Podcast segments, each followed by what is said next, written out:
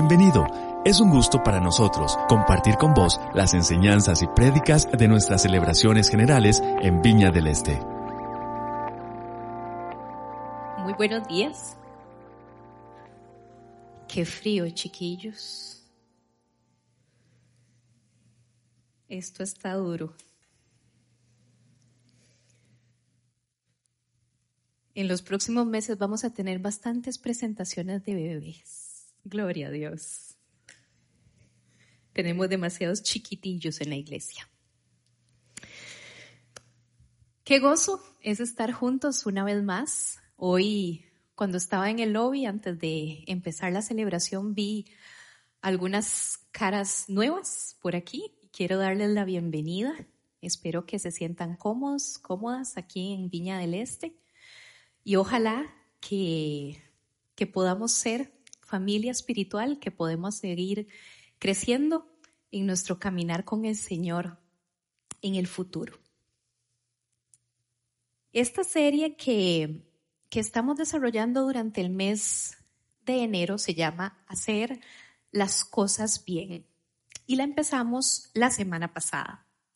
Y lo que anhelamos hacer con esta serie de prédicas es que intentemos acercarnos a algunos temas que son sumamente importantes para nuestra vida, pero tal vez acercarnos de maneras un poco diferentes o tal vez no tan usuales como lo hacemos regularmente. Y que de esta manera podamos encontrar formas que nos ayuden a mejorar esos aspectos de manera permanente o de manera continua en nuestra vida y sobre todo en este año 2023 que estamos iniciando. La semana pasada aprendimos acerca de hacer bien las cosas en nuestra vida espiritual y hoy vamos a hablar acerca de hacer las cosas bien en cuanto a nuestro tiempo. Y he de confesar que a mí esta semana me llovió haciendo esto. Entonces vamos a ver cómo nos va. ¿Cuántos se sienten que a veces las 24 horas del día no son suficientes? ¿Cuántos sienten que a veces la semana se va demasiado rápido de lo acelerados que estamos nosotros mismos? ¿Cuántos sienten, y yo siento que aquí sí me voy a sentir más respondida, cuántos sienten que el fin de semana no dura nada? Ve ahí sí. Los años pasan rápidamente. Nuestras etapas de vida van pasando también rápidamente. En un abrir y cerrar de ojos va pasando el tiempo. Por ahí nosotros leímos, un día eres joven y el otro, y por ahí hay algunos ejemplos. Un día eres joven y el otro ir al súper cuenta como salida. Doy testimonio de eso. Un día eres joven y el otro bajas el volumen para estacionar porque no estabas viendo bien. Yo le digo a mis hijos, chiquillos, háganme un momentito de silencio para poder parquear es duro. Un día eres joven y el otro está diciendo, escucha cómo suena mi rodilla. Es duro, es duro. La manera en que nosotros nos relacionamos con el tiempo y con nuestro manejo del tiempo tiene mucho que ver con la calidad de vida que tenemos, con qué tan satisfechos nos sentimos nosotros. Y quisiera que hoy vayamos juntos a un pasaje en Génesis, en donde vamos a leer el relato de la creación. Es un poquitito largo, vamos a leer desde Génesis 1.1 hasta Génesis 2.4, así que acomódense y, y, y démosle para no perder mucho tiempo. Dice así, Dios en el principio creó los cielos y la tierra. La tierra era un caos total. Las tinieblas cubrían el abismo y el Espíritu de Dios se movía sobre la superficie de las aguas. Y dijo Dios, que exista la luz. y la luz llegó a existir. Dios consideró que la luz era buena y la separó de las tinieblas. A la luz llamó día y a las tinieblas noche. Y vino la noche y llegó la mañana. Ese fue el primer día. Y dijo Dios que exista el firmamento en medio de las aguas y que las separe. Y así sucedió. Dios hizo el firmamento y separó las aguas que están abajo de las aguas que están arriba. El firmamento Dios lo llamó cielo. Y vino la noche y llegó la mañana. Ese fue el segundo día. Y dijo Dios que las aguas debajo del cielo se reúnan en un solo lugar y que aparezca lo seco. Y así sucedió. A lo seco Dios lo llamó tierra y al conjunto de las aguas llamó mar. Y Dios consideró que esto era bueno.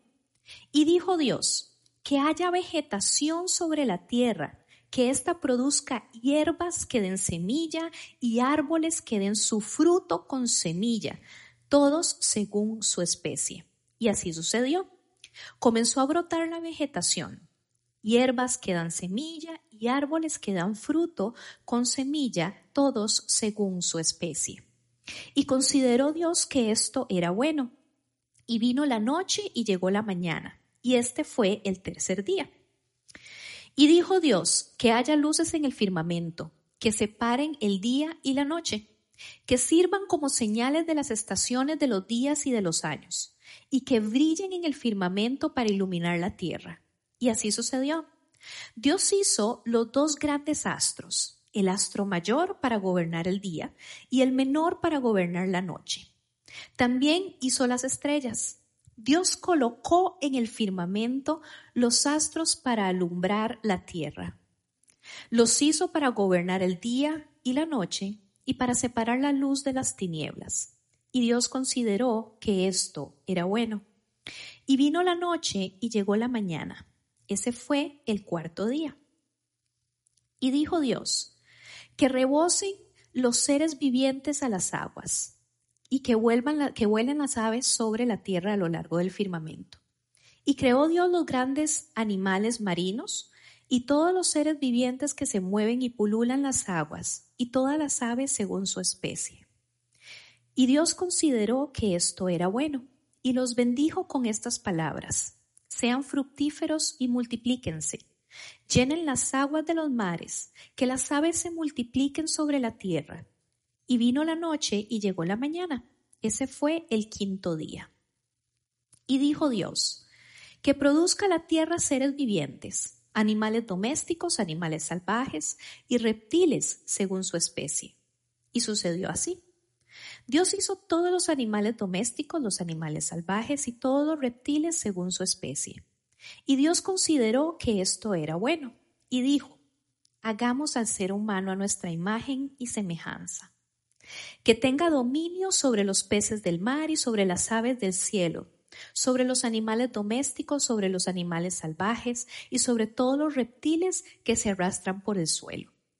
Y Dios creó al ser humano a su imagen lo creó a imagen de Dios. Hombre y mujer los creó.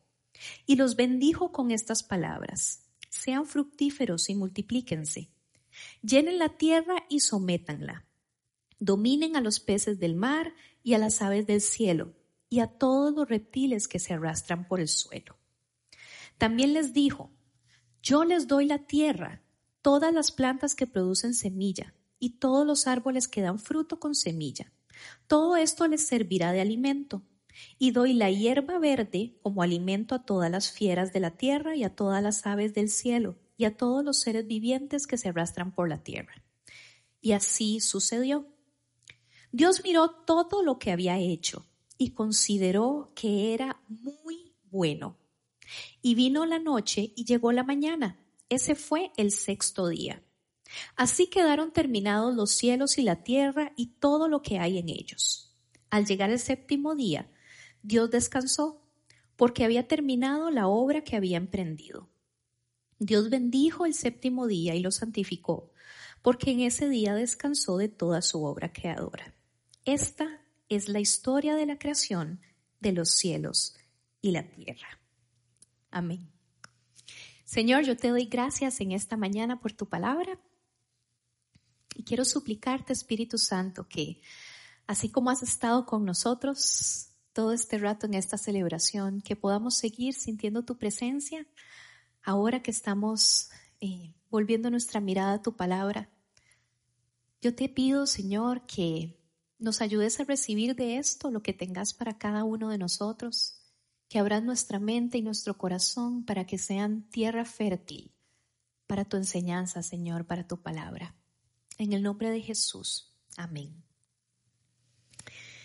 Ok, quisiera que a partir de este relato de la creación, nosotros podamos conversar hoy acerca de cuatro cosas que me llamaron la atención con respecto a nuestro tiempo.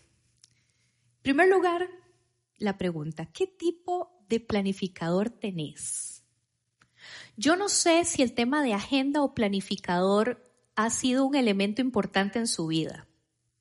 En la mía sí. A lo largo de la vida he pasado por diferentes tipos de agendas o de planificadores. Entonces resulta que cuando estaba en el colegio tenía estas agendas que eran como un cuaderno, ¿verdad? Eran pequeñas pero eran súper gruesas, de resortes. Tenían toda clase de stickers y en vez de agenda funcionaba casi como un diario. Era un, un asunto aquí como, como de como una carpeta de información sumamente confidencial a la cual muy pocas personas tenían acceso. No podía dejar ese chunche solo en ningún lugar, peligrosísimo, así que lo andaba conmigo 24/7. Después de esa etapa, pasé a la etapa de, quiero una agenda linda, pero que sí me sirva para planificar la vida. Entonces sí usaba agendas que eran bonitas, pero, pero ya, ya ponía así como tareas de la U y compromisos y reuniones y ese tipo de cosas así como, ¿verdad? No tanto información confidencial. Luego vino la etapa del planificador hecho por mí, porque no encontraba ninguno que me sirviera para las necesidades que tenía en ese momento de la vida. Entonces, ese planificador hecho por mí tenía todas y cada una de las actividades de todos y cada uno de los ministerios de la Viña del Este, porque me tocaba estar en la jugada de planificar las cosas. Además de eso, en ese momento yo era la asistente del pastor general de la iglesia, entonces tenía todos los eventos, reuniones y viajes de el pastor general de la iglesia y humildemente pues tenía una que otra cosa que yo añadía que era de mi vida personal. Ese más bien era un documento de dominio público y hasta servía para zanjar choques cuando habían disputas entre fechas entre los ministerios. No, que nosotros íbamos a usar tal fecha, tal, tal salón. No, aquí está escrito. Fulanito lo pidió primero. Después de eso, tuve la agenda del planificador mensual, el normal que uno compra ahí en la librería, ¿verdad? Pero ya con la edad uno empieza como a intentar separar los espacios, ¿verdad? Entonces ese planificador se quedaba aquí en la oficina. Nunca se iba a la casa conmigo. Así como para hacer una, una separación clara de cuándo estoy trabajando y cuándo no. Porque si no, nunca paraba de trabajar. Y ahora, hace unos pocos meses, amigos, hace unos pocos meses pasé a la agenda digital hasta los 40 años, ¿verdad? Pero resulta que ahora que estoy con esta modernidad, eh, más bien es una agenda que parece un trabajo en equipo. Porque entonces eh, Mike y Sebas, que son los copastores aquí en la iglesia, añaden cosas a esa agenda. Y mi esposo añade cosas a esa agenda. Y en esa agenda también están las horas en las que salen mis hijos del kinder y de la escuela, las, las clases de natación, las citas pediátricas, eh, de, ¿verdad? Todo lo demás. Fío, que hoy no está por aquí, pero Fío me ayuda un poco a organizar la vida. Entonces Fío también añade cosas a mi agenda y yo también añado cosas a mi agenda. Entonces es un trabajo en equipo maravilloso que me persigue a donde sea que yo vaya. Es una cosa muy curiosa. Todos necesitamos encontrar una manera de manejar nuestro tiempo.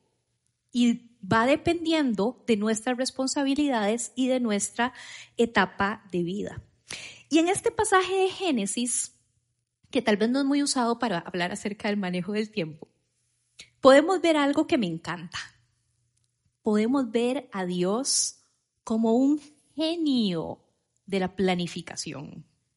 Él agarró ese vacío absoluto que había y de repente comenzó a crear estructuras, sistemas íntricamente relacionados, procesos de operación planificados para que la creación funcionara a la perfección, pero no solo para que funcionara, sino para que la creación floreciera en donde Él la había puesto y como Él la había puesto. Antes de que Dios colgara una sola de las estrellas en el firmamento, o antes de que Dios diseñara lo aerodinámico que iba a ser cada uno de los pájaros que hay, Él ya tenía una visión, una visión específica de cómo y dónde iba a existir eso que él estaba creando. Él ya tenía la visión en la cual el hombre y la mujer iban a existir y cómo ellos iban a tener absolutamente todo lo necesario, no solo para sobrevivir, sino para florecer en su existencia. Y para hacer cumplir su propósito, el propósito con el que Él los creó. Dios planificó todo para que vos y yo no solo vivamos, florezcamos, logremos, no solo que vayamos así, pecho en tierra, a ver si acaso logramos salir de esta. Aún así, muchos de nosotros iniciamos nuestros procesos de planificación diaria con una lista de pendientes que por ningún lado se relacionan con esa visión a largo plazo que Dios tuvo cuando nos creó. Al igual que Dios, nosotros deberíamos iniciar ese proceso con el producto final en mente. Y desde ahí empezar a planificar qué es lo que debemos y lo que queremos hacer. Habacuc 2, del 2 al 3 dice lo siguiente. El Señor me respondió, escribe la visión y haz que resalte claramente en las tablillas para que pueda leerse de corrido. Como que Habacuc no escribía muy bien, tenía mala caligrafía. Pues la visión se realizará en el tiempo señalado marcha hacia su cumplimiento y no dejará de cumplirse. Aunque parezca tardar, espérala, porque sin falta vendrá. En este momento, Habacuc estaba sumamente frustrado por una derrota militar que estaban teniendo. Y él estaba cuestionando su situación actual él estaba frustrado y cuando estamos frustrados nos agarra, bueno, por lo menos a mí me agarra la bladera por todo. Y él estaba frustrado. Él esperaba estar muchísimo más adelante en el camino hacia el éxito y hacia la promesa que Dios le había dado a él y a su pueblo. Y la respuesta de Dios fue que pensara más allá de su situación actual, que comenzara a escribir más allá de su situación actual y que empezara a actuar de acuerdo al futuro que Dios ya le había prometido a él y a su gente. Muchas veces nuestro deseo es ver resultados inmediatos. Yo quisiera hacer un abdominal y que se me baje esa panza. Muchas veces nosotros queremos tener esos resultados inmediatos y hace que esa desesperación en nuestra mente y en nuestro corazón se nuble y nosotros no logremos ver y perdamos de vista el plan integral de Dios para nosotros. Dios tiene un plan integral para cada uno de nosotros. Dios ha puesto sueños y anhelos en el corazón de cada uno de nosotros. Y Él quiere que se cumplan. ¿Estamos planificando teniendo eso en mente o solo dejando que nuestra lista de pendientes nos atropelle cada día?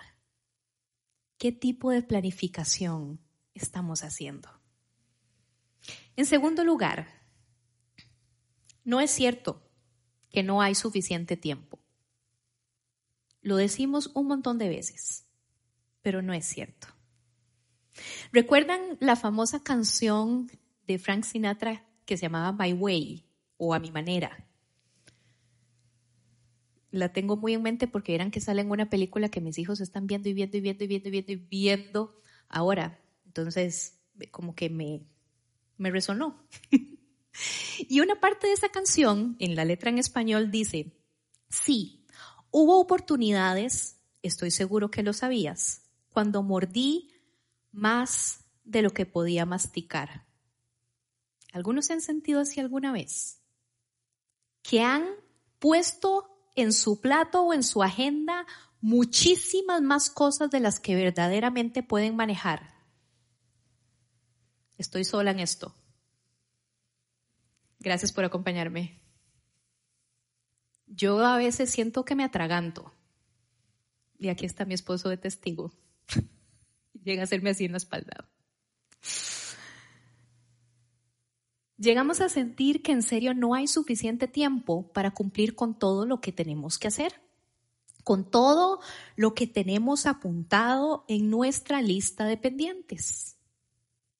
Y de repente aparece Eclesiastes 3.1 y dice, todo tiene su momento oportuno. Hay un tiempo para todo lo que se hace debajo del cielo. Y entonces en la cabeza de uno hace, si yo vivo diciendo no me da tiempo para todo, ¿cómo es posible que en Eclesiastes me diga que hay un tiempo para todo? No entiendo. Se me hace un cortocircuito en la cabeza. Pero esta contradicción surge cuando nosotros no comprendemos que Dios ha diseñado un tiempo para que nosotros florezcamos y vivamos en todo lo que Él ha diseñado que nosotros vivamos y en lo que nosotros florezcamos. Y el tiempo que Él nos ha dado es suficiente para eso.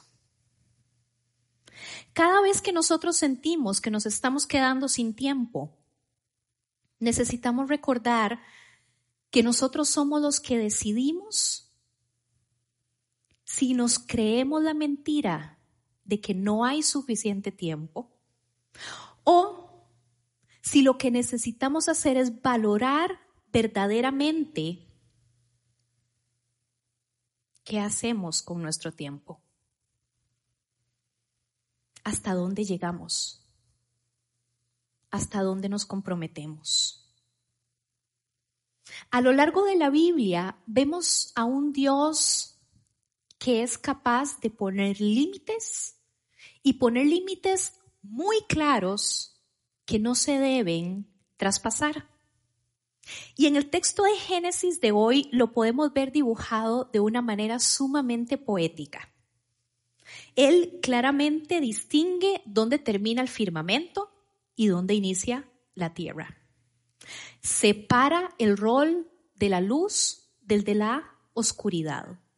Le designa a cada semilla cuál es el fruto que tiene que producir cada aspecto de la creación tenía sus responsabilidades claramente designadas, sus funciones claramente designadas y se esperaba que operara dentro de esas condiciones.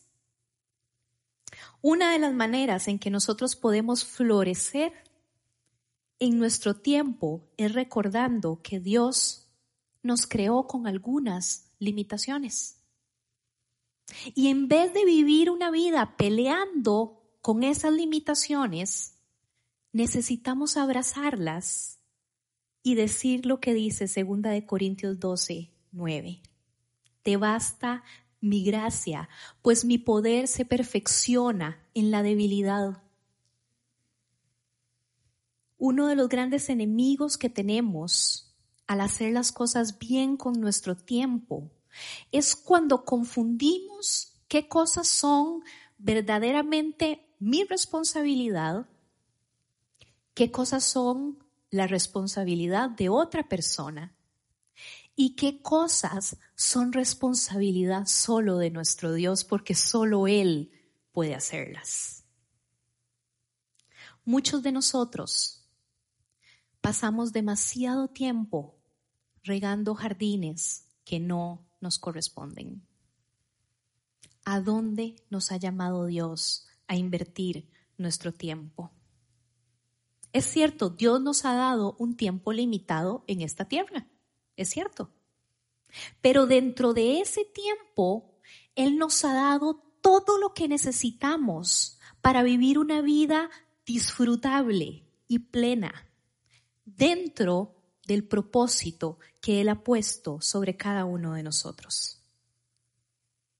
Necesitamos aceptar que Dios es especialista en hacer más con nuestro menos. Porque cuando nosotros intentamos hacerlo todo, no le damos el chance a Él de hacer lo que Él sí puede hacer. En tercer lugar, yendo a lo fundamental. Yo no soy muy fan del deporte, no sigo ninguno en particular y hago ejercicio nada más porque sé que tengo que hacerlo por el bien de la salud mundial. Pero algo que rescato del deporte, de los que se dedican en serio a eso, es que no importa la habilidad que un jugador tenga en lo que hace, fútbol o lo que sea. Si no tiene lo fundamental bien cuidado, no va a lograr llegar a tener el potencial completo que esa persona tiene para, esa, para ese deporte. Si no es disciplinado, si no entrena, si no se cuida, si no se alimenta bien, no va a lograr llegar hasta donde podría llegar, aunque tenga la habilidad para hacerlo. A Jesús le encanta también que nosotros tengamos las cosas fundamentales claras para que podamos llegar hasta donde podamos llegar. La semana pasada, nuestro pastor Michael nos hablaba de algunas cosas fundamentales en nuestra vida espiritual. Y pensando en esto se me ocurrían un par de ejemplos en los que podemos ver cómo el Señor nos devuelve a lo fundamental.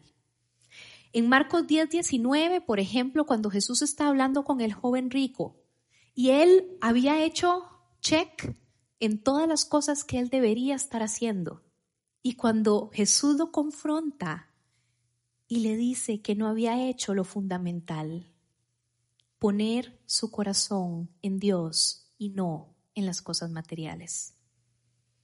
En Mateo 22, 37, cuando un experto de la ley pone a prueba a Jesús preguntándole que cuál es el mandamiento más importante y Jesús lo devuelve a lo fundamental. Ama al Señor tu Dios con todo tu corazón, con todo tu ser y con toda tu mente. Aun cuando nosotros estemos logrando grandes jugadas en la vida, como en el mundial, Jesús no se impresiona de esto si nosotros no tenemos claros y fuertes cuáles son los fundamentos de nuestra vida, porque eso es lo que nos va a sostener en el tiempo y ante las tempestades. La mayoría de las veces nosotros deseamos una vida llena de propósito y una vida llena de éxito, pero no pensamos que construir una vida llena de propósito incluye que cada día esté lleno de propósito. ¿Queremos madurez espiritual sin pasar tiempo diariamente con el Señor y con su palabra? ¿Queremos salud mental y emocional sin esforzarnos por tener suficiente descanso, por poner límites, por tener hábitos saludables, por buscar consejo cuando necesitamos consejo. Queremos un tiempo perfectamente administrado y que fluya sin estar poniendo reglas, procesos y tener la visión clara de hacia dónde vamos. Las cosas fundamentales de nuestra vida no aparecen de la noche a la mañana. Muchísimas veces se construyen línea por línea de nuestra agenda. Muchísimas veces requieren pasos pequeños pero consecutivos. En último lugar, quisiera que meditemos un poco en esta frase que se repite en este pasaje de Génesis, que dice, y era bueno. ¿Les ha pasado que cuando tienen antojo de comer algo, pero sí, demasiado, demasiado antojo de comer algo, y logran comérselo, ustedes van saboreando cada, cada bocado, cada pedacito de, no sé, de ese postre o de lo que sea. Y cuando ya se terminó eso, igual ustedes siguen, digo yo, regocijándose en eso que se comieron. ¿O solo yo me regocijo en la comida? Yo creo que a Dios le pasó algo parecido en el proceso de la creación. El relato nos cuenta que al final del día Dios veía lo que había hecho y consideraba que era bueno. Y esta imagen me encanta porque Dios se gozó en su creación cada día en la etapa en que estaba la creación en ese momento. Aún sabiendo todo lo demás que hacía falta de terminar, de ordenar, de crear y de acomodar. Pero ese día, ese momento de su creación, Él lo vio en esa etapa y vio que era bueno, se gozó de lo que había hecho. ¿Por qué? Porque él estaba confiado de que la obra que había empezado la iba a terminar y que esta era una etapa específica de ese proceso. Y lo mismo es verdad para nosotros también, como nos lo dijo el apóstol Pablo, por supuesto. Aún así, muchos de nosotros podemos estar terminando nuestros días como con un sinsabor, como con dudas, como sintiendo que nunca es suficiente. Nos cuesta encontrar un momento para disfrutar y encontrar gozo en lo que sí hemos hecho.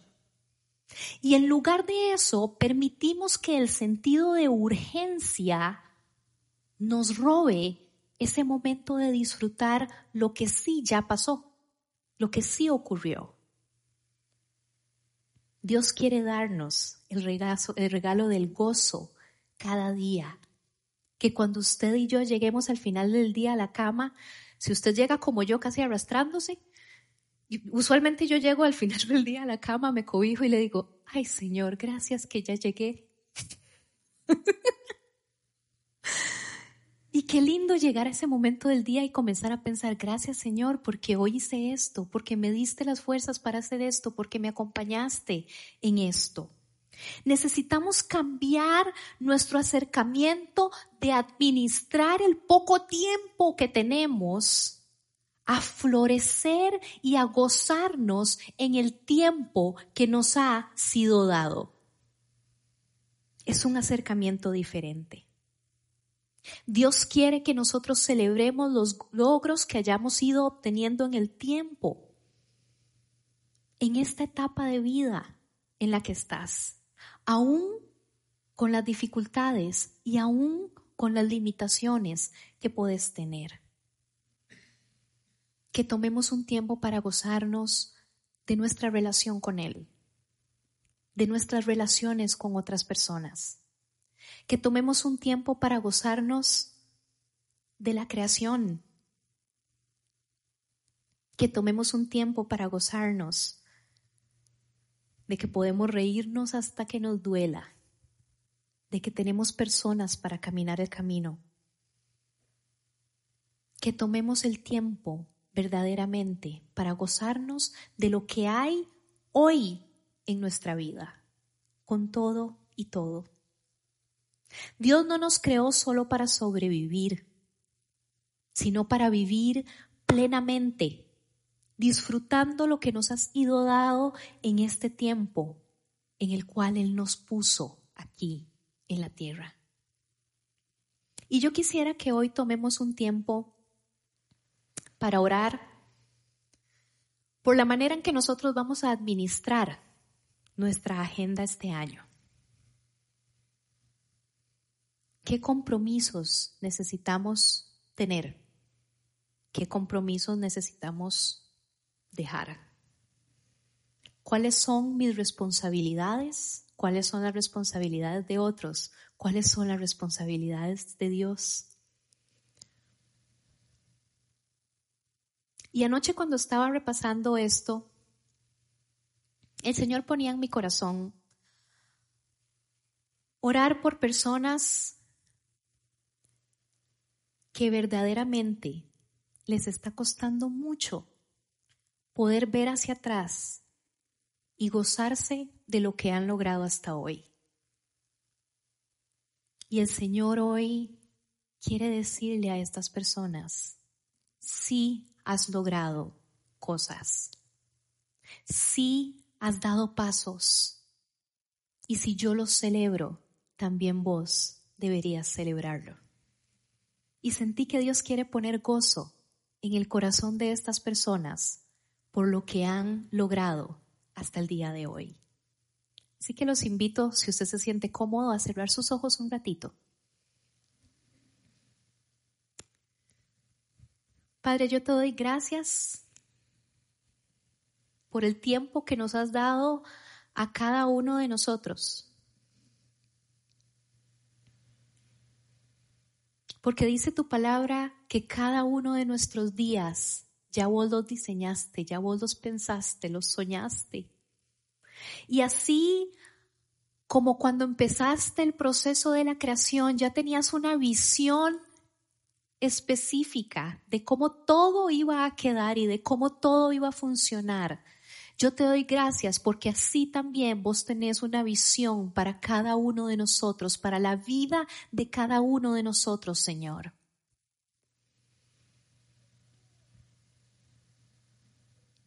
Yo te quiero pedir, Padre Santo, en esta mañana, que nos des a nosotros sabiduría para agregar a nuestros días felicidad, para agregar confianza en vos, que abras nuestros ojos una vez más y que nos recordes si es que hemos dejado perdido en el camino de la vida. ¿Cuál es ese propósito que pusiste sobre cada uno de nosotros? Yo quiero orar en esta mañana por quienes han dejado perdidos en el camino de la vida esos sueños que motivaban su caminar esos sueños que los impulsaban cada día a levantarse y a luchar. Yo te quiero pedir, Señor, que vos traigas un nuevo aire de vida a esos sueños, a esos anhelos. Porque vos los pusiste ahí con un propósito.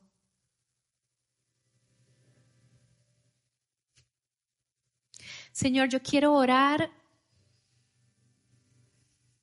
por quienes están poniendo en poco sus logros hasta el día de hoy.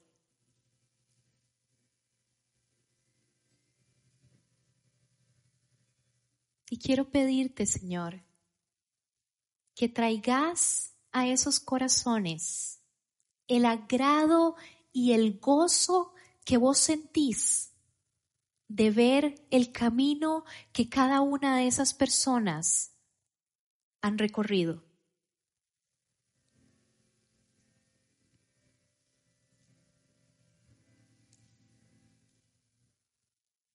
Queremos poner en tus manos el tiempo de este año cada uno de los días de este año. Yo te quiero pedir, Señor, que cada uno de los días de este año los podamos vivir llenos de propósito. Y que cuando nuestra visión esté nublada y estemos perdiendo ese norte, Espíritu Santo, vos vengas a recordarnos. Vos vengas a traer otra vez claridad a nuestro pensamiento, a nuestra visión.